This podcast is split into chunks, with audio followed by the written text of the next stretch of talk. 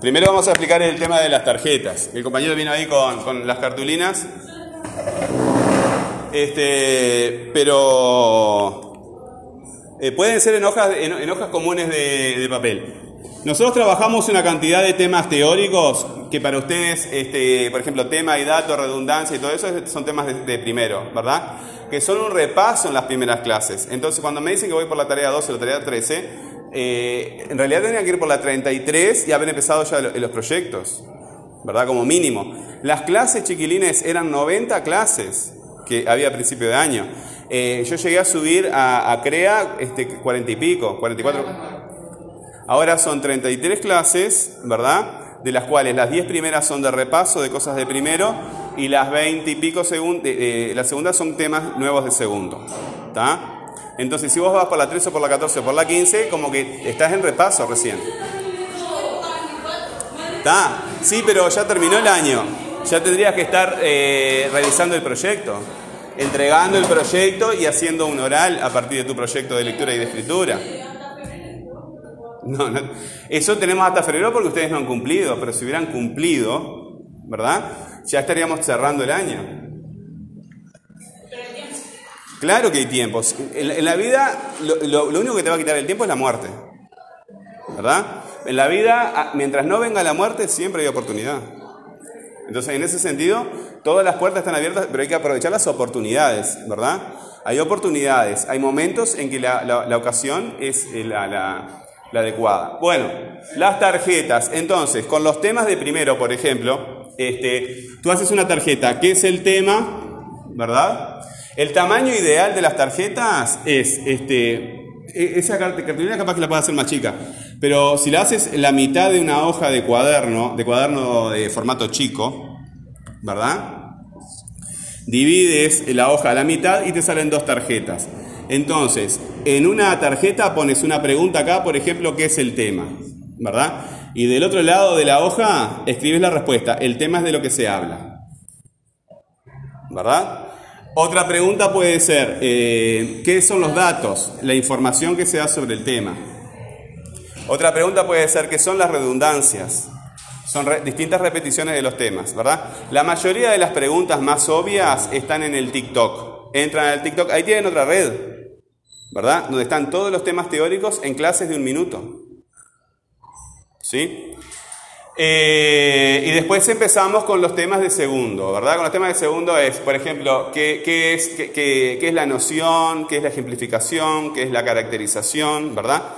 Que son distintas estrategias que utilizamos nosotros en la clase para organizar la información, ¿sí? Antes de la producción de texto. Cuando investigamos un tema, vamos leyendo distintas fuentes para este, distintos, distintos, distintos recursos que, que nos dan información para eh, aprender sobre ese tema que estamos investigando.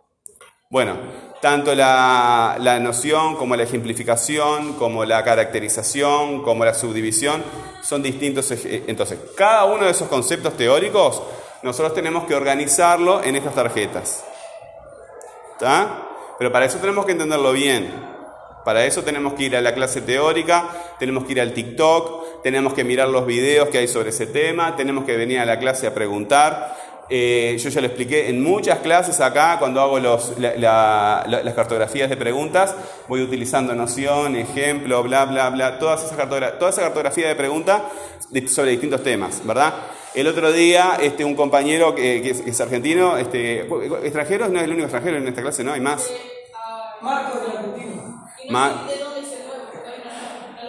Este, este, no me acuerdo. Este, tenía noción que había eh, Marcos argentino, entonces como hay tantos problemas en su país, este, él está interesado en, investigar el concepto de crisis, ¿verdad? Y está muy motivado con eso y, tuvimos una charla bastante profunda. La clase es una de las que subí con él, es una de las que subí a YouTube y subí el pizarrón. Después, este, Lucas está interesado con el tema de, de las abejas, ¿verdad? Entonces también hicimos una cartografía. Eh, Mateo está con el tema de las ciudades en ruinas, ¿verdad? Que, este, eh, eh, después hay un compañero, este, otro compañero que ya me envió las tareas, ¿verdad? Y, otros que no me han enviado nada. A pesar de haber hecho, contigo hicimos el tema de los terremotos, ¿verdad? Ya hicimos la cartografía. Entonces, Cada una de esas preguntas se basa sobre, este, sobre una función de la cartografía. Pero para eso hay que entenderlo teóricamente. Entonces, eh, hay que hacer una tarjeta sobre cada uno de esos conceptos teóricos, ¿verdad? Podés empezar para acostumbrarte a hacer sobre temas del año pasado. Están en las clases que tú estás haciendo ahora, ¿verdad? Las primeras de la, de la 1 a la 10 son clases de repaso. Son clases de repaso. El tema, los datos, las redundancias, bla, bla, bla. Todas esas cuestiones. Eh, y después van a ser otras tarjetas que van a ser tarjetas del proyecto. En las tarjetas del proyecto tú vas a organizar las, la información que estás buscando sobre, eh, sobre tu proyecto. Cuando hacemos la cartografía de preguntas, esas preguntas actúan como disparadores de nuestra, de, nuestra investigación, ¿verdad? Pero... ¿Las cartas no son el proyecto? No, ¿cómo van a ser el proyecto las cartas? Tú vas a hacer un proyecto de lectura y de escritura, o sea que vas a leer o también puedes entrevistar a personas o puedes investigar por tu cuenta, ¿verdad? Hay muchas fuentes, muchas formas de adquirir información, ¿verdad? Pero esa información, ya sea de un libro, de una página... El proyecto al final es la producción de un texto, esto es idioma español. Eh, yo no les pido, eh, les pido, ahora lo único que estoy pidiendo son las tarjetas y, y si no fotos de, de, las cosas que ustedes hacen en el cuaderno y obviamente el proyecto. Eh, van a hacer las tarjetas también sobre el... ¿Será por ese calor que tengo hacer? Sí, ¿no?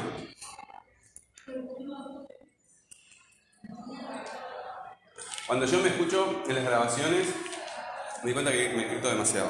Pero es lo que hay. Ya me acostumbré a esta edad, no voy a cambiar. Este. Que uso la voz muy fuerte. Sí, ahora cuando dijiste este, tengo más fuerte. Claro, este, sí, porque me di cuenta que cuando estoy grabando en mi casa hablo mucho más tranquilo y cuando estoy en clase eh, uso una voz como más, más, más forzada, de tipo gritar. Eh, será porque estoy en una clase y. Yo qué sé. Claro, y aparte acostumbrado a estar con más niños que hacen ruido en general, te acostumbras a gritar. Una vez vino una clase, una, no era fonoaudióloga, capaz que sí, no me acuerdo, pero era una profesora que enseñaba a hablar. Yo fui a, cuando era gurí como ustedes, tomé clases de teatro y aprendí bastante de esa época.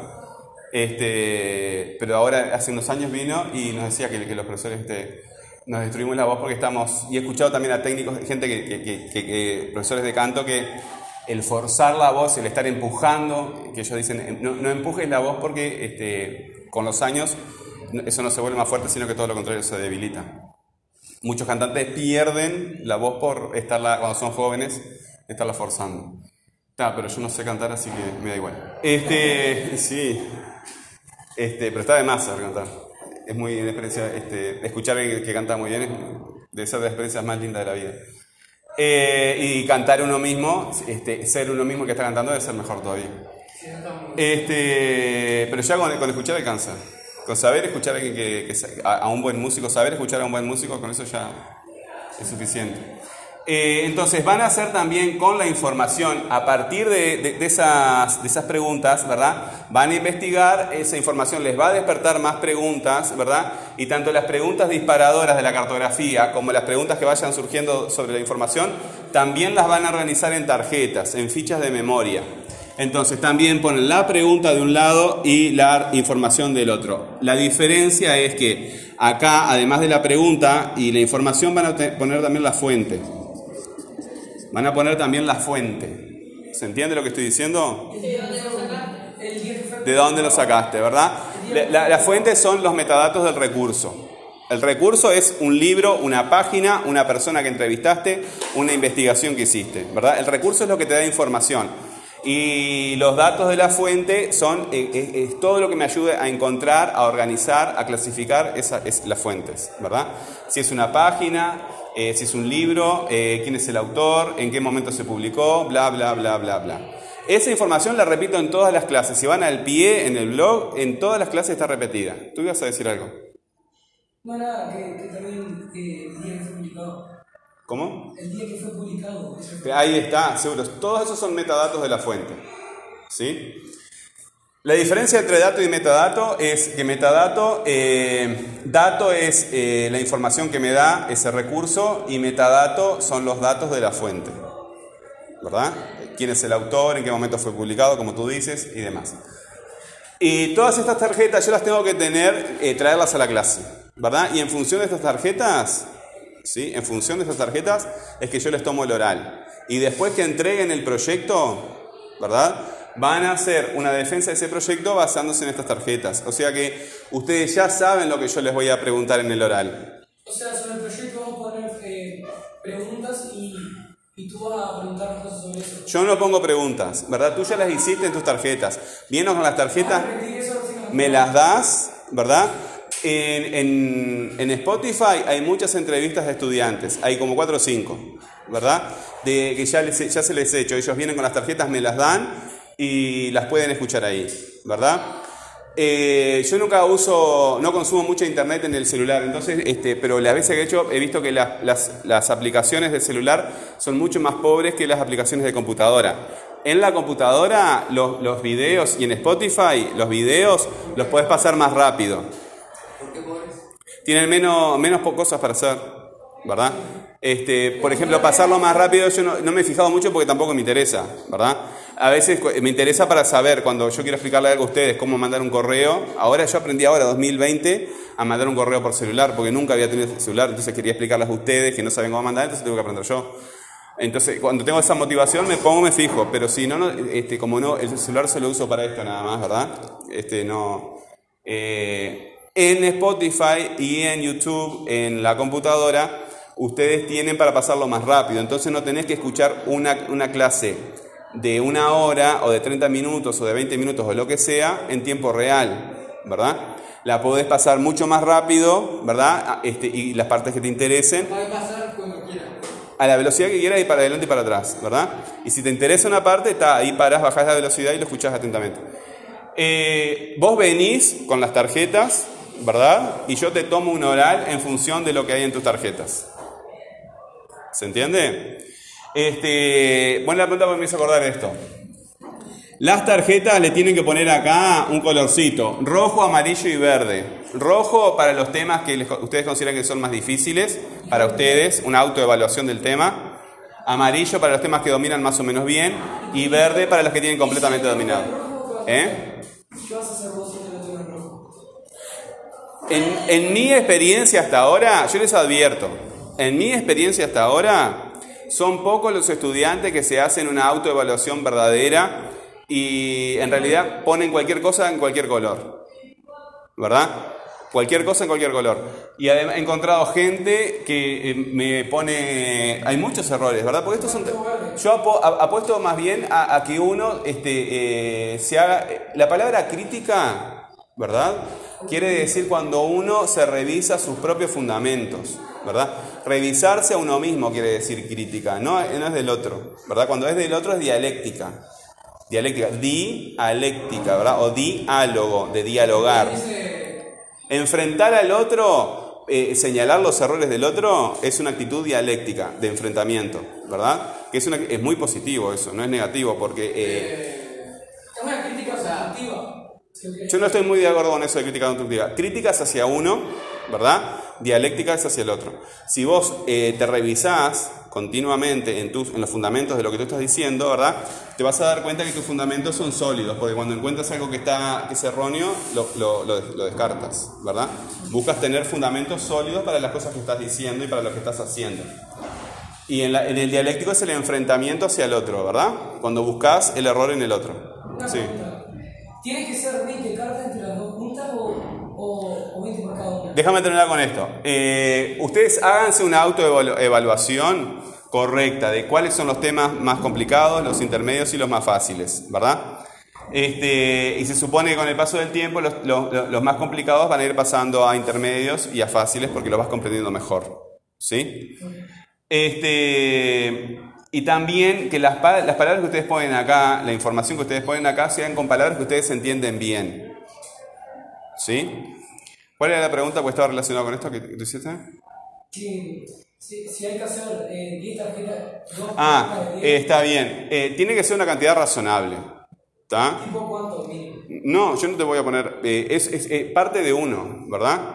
Fíjate que en tema ya tenés una, datos ya tenés otro. ¿Qué es la redundancia? Tenés tres, ¿verdad? Distintos tipos de redundancia tenés cuatro. Ya con eso que es de repaso de primero, tenés casi 10 tarjetas. Y la cartografía son por lo menos 10, 12, 15 tarjetas. O sea, que vos no podés venir con menos de 20 tarjetas de temas teóricos. Tranquilamente. ¿Verdad? Y los temas de proyecto dependen ya de ti. La cartografía, yo estaba pensando ahora, cuando- tú me, preguntaste qué era que había que hacer en el proyecto, creo que ya lo hicimos. En, Internet, ¿verdad? En Spotify y en YouTube van a encontrar eh, clases que dicen cronograma y eh, plan de acción y cronograma, ¿verdad? Ahí se habla del proyecto, eh, tarjetas de memoria, ¿eh? En varias clases. En esta clase, podemos hacer una ahora mismo. ¿Se entendió esto de las tarjetas? Bueno, Una pregunta, profe. sí. No, no, una pregunta. Que iba a hacer. El. Que. Vos dijiste criticar o. Que no, anterior que estaba hablando Nosotros vivimos en una época, yo hace muchos años que no entraba en las redes sociales, entonces ahora a raíz de que me compré el celular empecé a entrar en Twitter, por ejemplo, que es una red- eh, pero también porque iba a las redes sociales para poner material eh, para ustedes, para ver cuál es la red social eh, que, que más, que es más rentable para poner material de idioma español. Entonces, este, Blogger la tengo desde el 2005 y estaba, estaba sin escribir en el 2015. Este, Oye, ¿por qué te quedas en el 5? ¿eh? Empezabas a poner cosas pero no se tirar al final. Porque fue cuando estaba estudiando para profesor, recién me, estaba por recibir ya, entonces empecé a poner, a subir cosas, creo que nos pidieron cuando estábamos estudiando de, para profesor, que eh, abríamos un- una página de internet, este, en internet sobre temas de, de nuestra materia, de lo que enseñábamos, y tal, y después lo seguí. Este, de entrar a, internet, me he dado cuenta que la gente eh, habla y dice, y- y hasta se enoja y discute, de temas. de- eh, eh, yo lo- la metáfora que se me ocurre, ¿viste el pororó? ¿Han- ¿Has hecho pororó alguna vez en tu casa? Ma- ¿Maíz de picopa? ¿Has hecho maíz de picopa? ¿Maíz de pororó? ¿El que explota? Que lo pones con un poco de manteca, un poco de aceite, un poco de sal y explota. ¿Hay máquinas en la calle que hacen eso? Bueno, este, ta, sí, también la venta de bolsa, pero lo que pasa que el de- bolsa tiene- eh, ya está hecho hace muchos días, ¿verdad? Y cuando agarra humedad se pone blando. No, es mejor comerlo recién hecho. Este, eso, que la, la gente eh, tiene, eh, como las ideas son para ellos como pororó explotando en la cabeza, y la gente habla sin fundamento. O sea, cuando vos hablas sin ningún fundamento de lo que estás diciendo, ¿verdad? Sin una investigación y sin, y sin una crítica de lo, de- de lo que tú estás diciendo, no estás habilitado para opinar, para, para pensar, para, para, para comunicarte. No estás habilitado porque vas a decir cualquier bolazo simplemente porque las palabras salgan de tu boca, ¿verdad? Yo siempre, en la clase, por ejemplo, de compañero que estaba hablando sobre el tema argentino, yo digo, mirá que estoy volaseando, o sea, sobre las abejas, porque yo no sé nada de todos estos temas. Simplemente estoy haciendo preguntas. Estoy hablando sin fundamento. Bueno, pero yo estoy diciendo, mirá que lo que yo estoy diciendo puede ser un bolazo, porque estoy hablando sin fundamento, sin estudio del tema. Pero la gente habla convencida de que su opinión tiene valor simplemente porque lo dicen. Porque ellos lo consideran, pero porque sí, sin un fundamento. Y fundamentar cualquier cosa lleva mucho trabajo, ¿verdad? Que la gente no está dispuesta a tomárselo. Entonces, la opinión no tiene valor. ¿Sabes lo que es la opinión? Es un punto de vista que no conoce la verdad. Porque cuando tú conoces la verdad, por ejemplo, que la molécula de agua es H2O, dos este, átomos de hidrógeno y uno de oxígeno, ya está, no hay opinión válida sobre eso.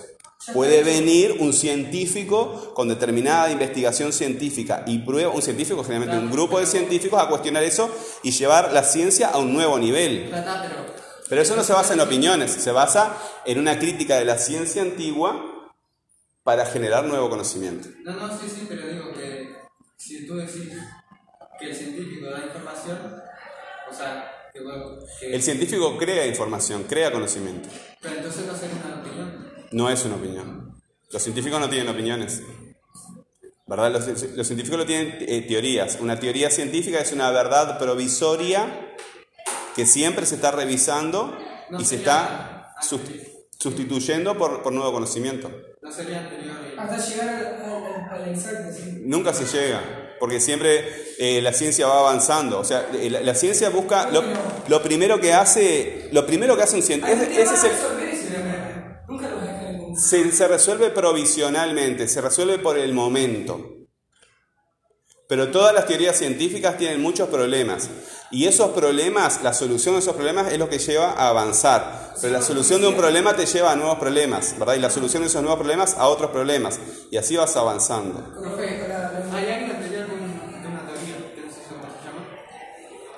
Antes de una teoría está la hipótesis. Vos tenés una hipótesis, una hipótesis que es lo más parecido a una opinión, ¿verdad? Una hipótesis es una verdad que todavía no tiene suficiente fundamento para ser considerada una teoría. Entonces, hay que desarrollar todo un procedimiento, ¿verdad?, para encontrar el fundamento para que esa hipótesis se transforme en teoría. Pero las teorías no son verdades para siempre.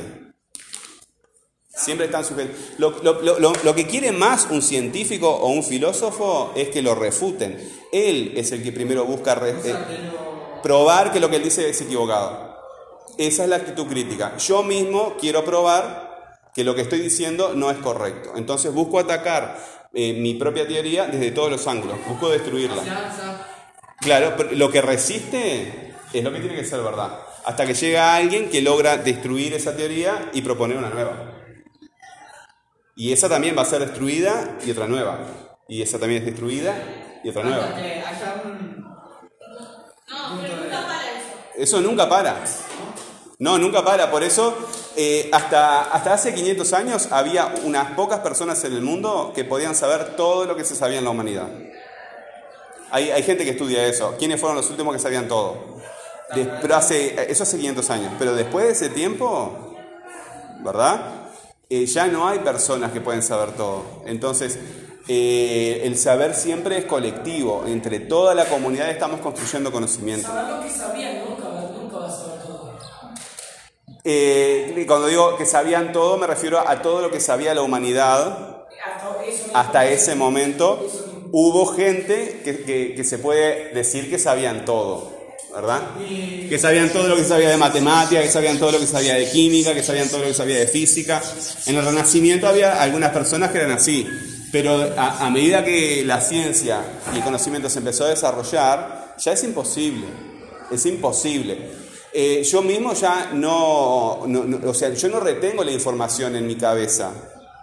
Hoy me preguntaban, ¿hasta cuándo va esta clase? Eh, en, la, con primero, y le digo a la chiquilina, yo no mantengo información inútil en mi cabeza, tengo el horario, ¿verdad? Porque nuestra cabeza ya no puede manejar toda la información que estamos manejando.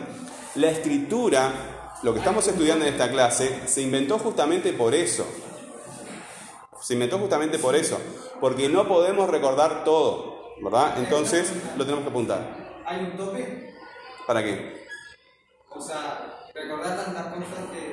O sea, que si, si no se termina. Los seres humanos, eh, yo pongo eh, siempre este ejemplo porque me parece uno de los ejemplos más hermosos que hay. Cuando tú vas a... Si van a Australia, yo no he ido, este, pero si van a Australia... ¿Eh? ¿Si vas a dónde? A Australia. Es, una isla, un continente, porque es muy grande para ser isla y muy chico para ser continente. Este, es una isla continente, pues es gigantesco eso. Eh, tiene muchos desiertos en ese lugar, ¿verdad? Es, mucho desierto. Entonces vamos a, eh, vamos a suponer que esto es eh, Australia. Y acá siempre hubo gente, antes que llegara la gente blanca, los ingleses ahí, que siempre están llegando a todos lados. Este, pero hay una diferencia entre los ingleses y los españoles. Si ustedes van por toda Latinoamérica, van a ver que todos somos mezcla de indio y negro y de español, ¿verdad? Pero vas a Estados Unidos y no hay indios. ¿Por qué no hay indios en Estados Unidos? Porque los aztecas y los mayas y eso se desarrolló en Latinoamérica y... Pero en, Norteamérica también había indios. ¿Por qué no hay indios en, ¿Por qué no hay gente con rasgos indígenas en Estados Unidos y sí hay en México y en Perú? Indígenas sí hay. ¿Cómo no? Hay unas pocas reservaciones indígenas, ¿verdad? pero son muy poquitas en Estados Unidos. En Estados Unidos y Canadá son muy poquitos. En cambio, tú recorres toda América Latina, toda América Latina, Argentina, acá en Uruguay es donde menos se ve, pero salís a la, calle y ves esas personas negras con el pelo lacio y negro, ¿verdad? Que son muy oscuras de piel, ojo un poquito de chino y pelo lacio y oscuro. Esas personas son descendientes de indígenas. aunque no lo sepan. Este, en- en otros países como en Argentina, como en Chile, como en Perú, como en Bolivia, como en México, encontrás todo el mundo así. ¿Verdad? Entonces cuando dicen que los españoles no quedan indios. Entonces hay una diferencia entre los españoles y los ingleses. ¿Verdad? Pero vamos a, hablar de esto, porque tiene que ver con el, surgimiento de la escritura como un método de transmitir la información. ¿Eh? El- la escritura es una de las tecnologías más importantes. O sea, lo que pasó cuando surgió la escritura es más o menos como la transformación que estamos utilizando ahora. Eh, ahora no sabemos calcular sin... Los cálculos nuestros son tan grandes que sin máquinas no podemos calcular. Yo utilizo para, para todo, para- eh, computadoras para todo, para todo, para todo. Y ya no puedo pensar sin, sin, sin las máquinas, ¿verdad? Mi, mi pensamiento como ser humano es muy limitado. Necesito máquinas. Si, si, si no sabes algo, lo buscas. así. No puedo retener, no tiene sentido, ¿verdad? Entonces, pienso con y contra otras personas, pero utilizo la tecnología. ¿Por qué no tiene sentido buscar algo como buscar información?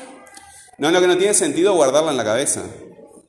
No tiene sentido. Nosotros este, no da nuestra cabeza para guardar tanta, tanta información. Pero yo quería ponerles este ejemplo que tiene que ver con el surgimiento de la escritura.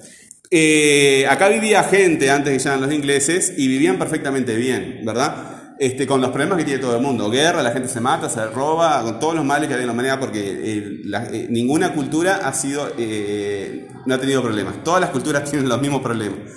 En distintos contextos, pero guerra, hambre, epidemias, eso siempre fue igual y va a seguir igual. Este, en, en este lugar la gente tiene que atravesar el desierto y si tú no, no sabes dónde está el agua, dónde está la sombra, dónde está la comida, ¿verdad? En el desierto te mueres en unas pocas horas y chau. En, una en una- en unas horitas te moriste y ya está. Entonces es muy difícil atravesar el desierto, pero ellos viven ahí y tienen que hacerlo. ¿Y por qué no atravesas por el agua si llueve? Entonces, para recordar el camino, tú ahora, ahora tenés el celular y tenés, pones el GPS, ¿verdad? Y te va diciendo, te va hablando, ¿verdad? Pone Google Maps, pero te va diciendo. Pasaba por un lugar. ¿qué no te vas a para no salirte la El- el- en los autos, ahora, yo no tengo auto, pero en los autos ahora hay una- un, un GPS que te va diciendo, doble a la izquierda, siga por acá, ¿verdad? Pero el GPS no te va a salvar al morir de la calor. Tiene que ver el GPS en la. Eh, por lo que decía recién, porque si tú sabes por dónde tienes que ir, vas a ir a eh, los lugares que encontrás sombra, los lugares que hay comida, los lugares que hay agua. Directamente íbamos a tener que atravesar todo. ¿Entendés? No, no te vas a perder. Vas directamente a los lugares que tenés que ir. Tenés más posibilidades de vivir. Entonces no va a olvidar porque en el medio desierto. Más que nada no es que nos muramos una hora, sino que nos morimos de hambre. Tenés que, tenés, tenés que saber dónde está el agua. Y tenés que ir derecho ahí. ¿Verdad? No podés perderte. Si te perdés media hora ya te moriste. Profe, eh, lo que estaba diciendo. Claro, entonces tú tienes que, que saber dónde, está, eh, dónde están las cosas en el desierto. ¿Cómo haces para acordarte? Si ob- obviamente el GPS es ahora un invento del siglo XX-XXI, ¿verdad? Eh, eh, ah, no sé si había en el, eh, a finales del siglo XX. Este, pero está, en el siglo XXI, ¿verdad? Entonces es, un invento muy reciente. ¿Cómo hacían los indígenas para atravesar todo el desierto? Que también lo hacían para atravesar las islas. O sea, ellos navegaban, pasaban desde acá, ¿verdad? Todos los sitios, lo- los, que estaban, los aborígenes de, acá de Asia, llegaban a América y podían volver. Había, si ustedes ven el Océano Pacífico, islitas en el medio de la nada, y ahí encontraron, este, por ejemplo, la isla de Pascua, encontraron gente. ¿Verdad? Encontraron gente que, que pasó por todas las vicisitudes de guerras y de matanzas y de hambrunas que, que- que- que pasa cualquier... No era una isla de gente feliz. Entonces, ¿cómo hacían para atravesar todo eso en el mar y en los desiertos, que estos no fueron los únicos, sin GPS, ¿verdad? Y sin mapas. Iban. Sí, pero ¿cómo te acordás de cuál es la estrella tal y tal y tal? ¿Cómo haces para acordarte de tanta información si no podés tenerla escrita en un mapa, en un papel? ¿Cómo haces? Con canciones. Entonces, eh, las personas se aprenden, se aprenden una canción que va diciendo, primero viene tal árbol, después el arroyo, después la roca, porque ellos creen que hay un espíritu que habita en el árbol, o en la roca, o en, o en el arroyo, ¿verdad? Entonces van cantando esa- las, las historias de esos espíritus, y entonces saben que después de esta piedra viene tal arroyo, y después de ese arroyo está tal árbol, y después del árbol aparece tal camino, y después de tal camino tal cosa. Entonces, cuando tú querías atravesar el desierto, tenías que eh, averiguar quién se sabía ah, tenías que averiguar quién se sabía la canción, ¿verdad? Y esa persona que, que se memorizaba la canción era la única que podía atravesar el desierto por ese lugar. Y si se moría esa persona que sabía la canción, no- ya no se podía pasar por ahí. Entonces esa persona tenía que enseñarle la canción. ¿Eh? Y había, capaz que había algunos que sabían muchas canciones, y había algunos que sabían una sola, y había otros que no sabían ninguna. Si vos no sabías ninguna canción, necesitabas siempre pedirle al otro que te llevara. Pero de, ir y venir con el otro tantas veces, en algún momento también te aprendes la canción. ¿Se entiende? Eh, la- las canciones, ¿verdad? Surgieron porque necesitamos eh, retener la información. ¿Qué fue lo que pasó cuando se inventó la escritura y después la imprenta? Cuando tú, eh, vieron que las canciones eh, tienen al final, eso lo van a ver el año que viene en literatura, eh, tienen este, rimas, eh, sonidos que se repiten. Bueno, antes todo el mundo escribía así, todo el mundo escribía así. Tiene sentido, porque si no las canciones es como que estás hablando, ¿verdad? Es, es para, para que te acuerdes de la canción. Sí, O sea, te produce una sensación de... Te produce ritmo y rima. ¿Vieron que se parecen las dos palabras? Ritmo y rima. Te produce una sensación de, de, de placer, ¿verdad? Sí, rima para, para que suenen las palabras y te hagan recordar. Y, y te, hagan, te hagan recordar, exactamente. Y también te da. eh, hay canciones que vos puedo la escuchar y a veces se te repiten en la cabeza. Esa es la función, ¿verdad? Eh, que, que tu cabeza pueda retener esa información. O sea que la, ca- o que la canta todo el tiempo. Vieron que ahora nosotros leemos un texto y no tiene rima, ¿verdad? Y tiene poco ritmo. Porque no es una canción, no está. Porque después que aprendimos a escribir, ya no necesitamos más la rima y el ritmo. No necesitamos más, ¿verdad? Entonces empezamos a escribir así como estamos hablando. ¿eh? Dos minutos. No, solo voy por el- Hoy tienen una hora sola. Tienen una hora sola, ¿está? Sí. Bueno, este, muy interesante el tema. eh, me, me llevaron a hablar de algo este, que tiene relación con lo nuestro. Tarea. Eso espero. Profe,